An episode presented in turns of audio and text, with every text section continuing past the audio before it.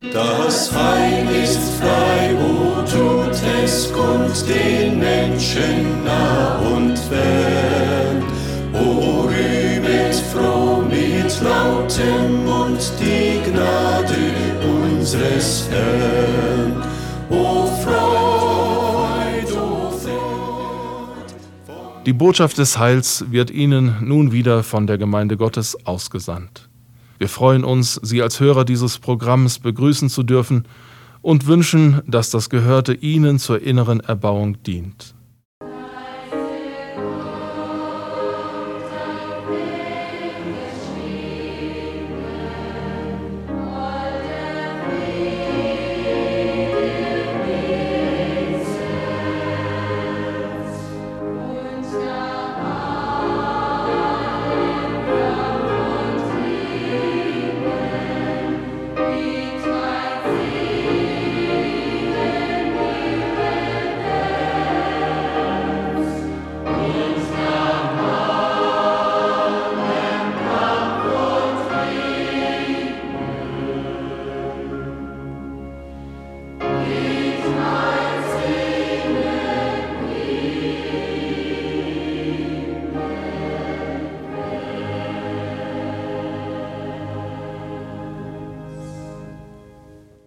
Wir beten bitte.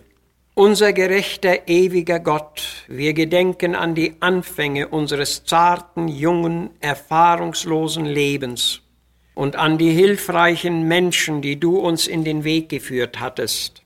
Durch sie sowie auch durch dein Wort und durch deinen guten Heiligen Geist hattest du heilsam auf unser Leben eingewirkt und uns nach deinem Willen zu formen gesucht.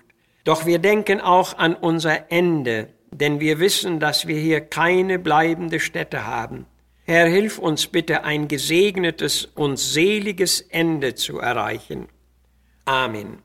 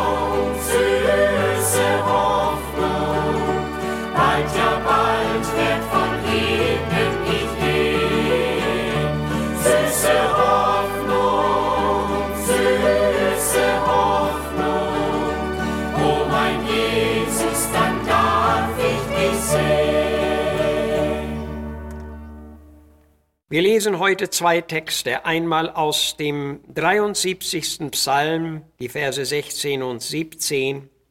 Ich dachte ihm nach, dass ich's begreifen möchte, aber es war mir zu schwer, bis dass ich ging in das Heiligtum Gottes und merkte auf ihr Ende. Und in Hebräer 13 lesen wir den siebenten Vers, wo es heißt, Gedenket an eure Lehrer, die euch das Wort Gottes gesagt haben. Ihr Ende schauet an und folget ihrem Glauben nach. Der Blick auf das Ende. Wir wollen uns heute an das Ende aller sichtbaren Dinge erinnern lassen. Es ist unbedingt gut und wichtig, auf diese Tatsache bedacht zu sein. Wir alle bewegen uns eigentlich sehr bewusst im Bereich der Vergänglichkeiten.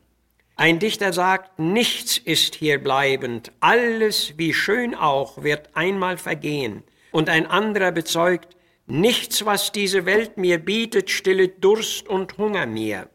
Solche Bekundungen können nur von Menschen kommen, deren Blick auf das Ende gerichtet war. Und der Apostel Petrus machte die beachtliche Aussage, es ist aber herbeigekommen das Ende aller Dinge. 1. Petrus 4,7. Das ist eine unabänderliche Tatsache. Alle sichtbaren materiellen Dinge und auch alles Leben hat seine bestimmte Zeit. Wie gut und wichtig ist es darum, an diese Tatsache zu denken. Einerseits ist es gut, dass alles Zeitliche ein Ende hat. Uns allen begegnen doch manchmal besorgnisvolle Ereignisse im Leben. Da wandelt sich zum Beispiel ganz unerwartet unsere Freude in Leid oder unsere festen Pläne und Hoffnungen zerfallen oder es treten gewisse Behinderungen ein, die unsere Wege durchkreuzen. Es kommt plötzlich zu einem Unfall und wir erleiden Verletzungen oder Schaden. Oder es befällt uns eine ernsthafte Krankheit, es kommt zu einem völlig ungeahnten Ärgernis mit anderen Menschen oder zu einem schweren Leid in der Familie und so weiter. Wie stark können uns solcher Art Dinge belasten und zu schaffen machen. Aber wie gut zu wissen, dass das alles vorübergeht und irgendwann zum Ende kommt. Der Blick auf das Ende kann erfreulich und tröstend, aber auch sehr ernst sein. Wir blicken oftmals gern auf ein Ende, wir atmen erleichtert auf, wenn wir zum Beispiel auf das Ende einer langwährenden schweren Arbeit blicken dürfen oder auf das Ende einer Trübsal, einer Notzeit, einer Katastrophe, auf das Ende einer Krankheit oder eines lang andauernden Leidens und dergleichen. Aber ungerne und besorgnisvoll würden wir zum Beispiel auf das herannahende Ausbleiben einer für uns weiter sehr notwendigen Hilfe blicken, auf den Ausfall eines uns zugesicherten und notwendigen Einkommens, auf das Ende des Wohlstands oder auf das Ende der Freiheit, des Friedens und der Ruhe im Lande.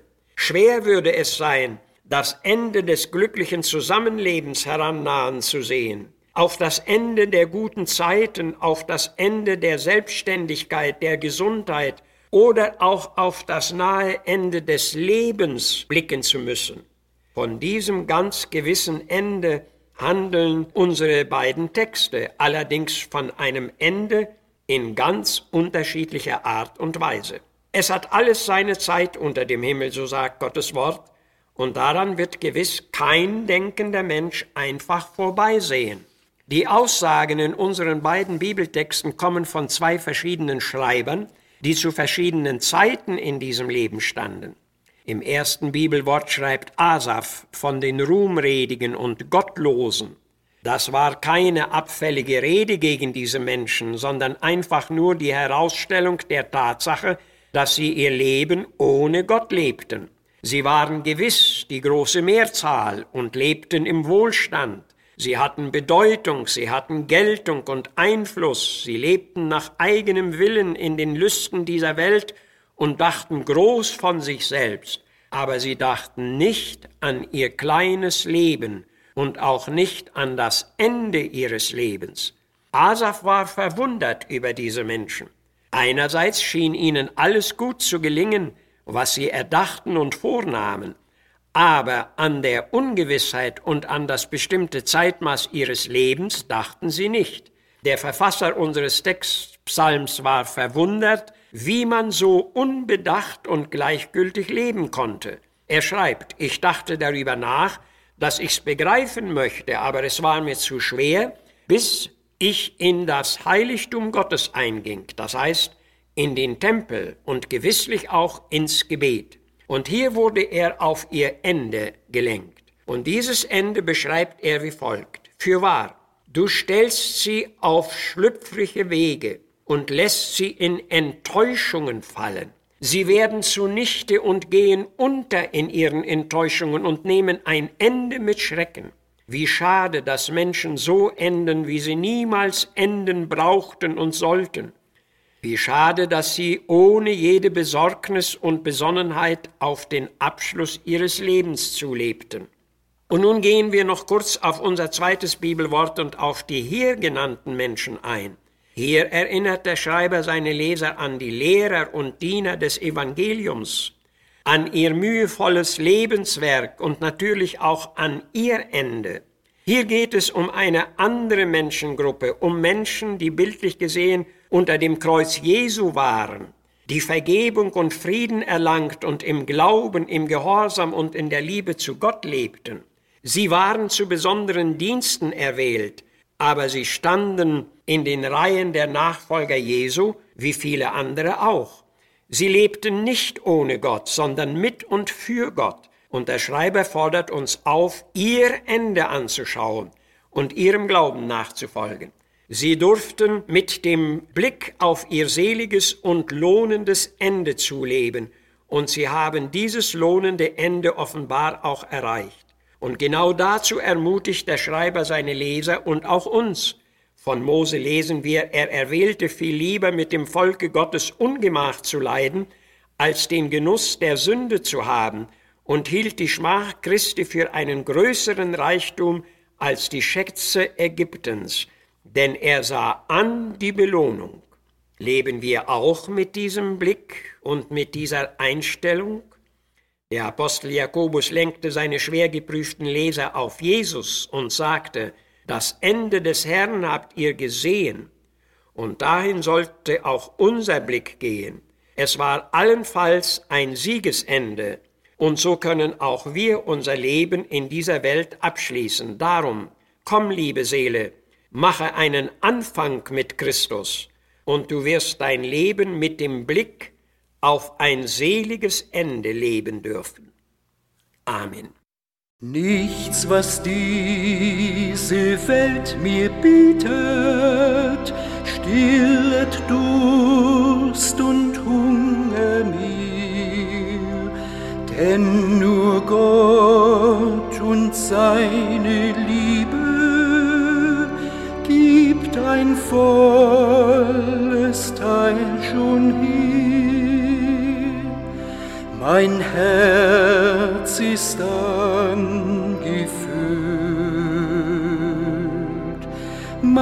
Sehnen allgestillt in Jesu Liebe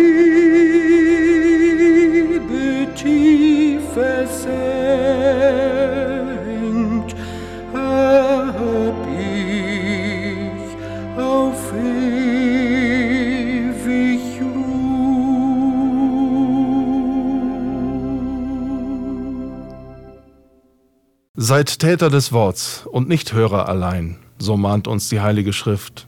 Haben wir nun eben Gottes Wort gehört, so wollen wir es auch mit des Herrn Hilfe ausleben.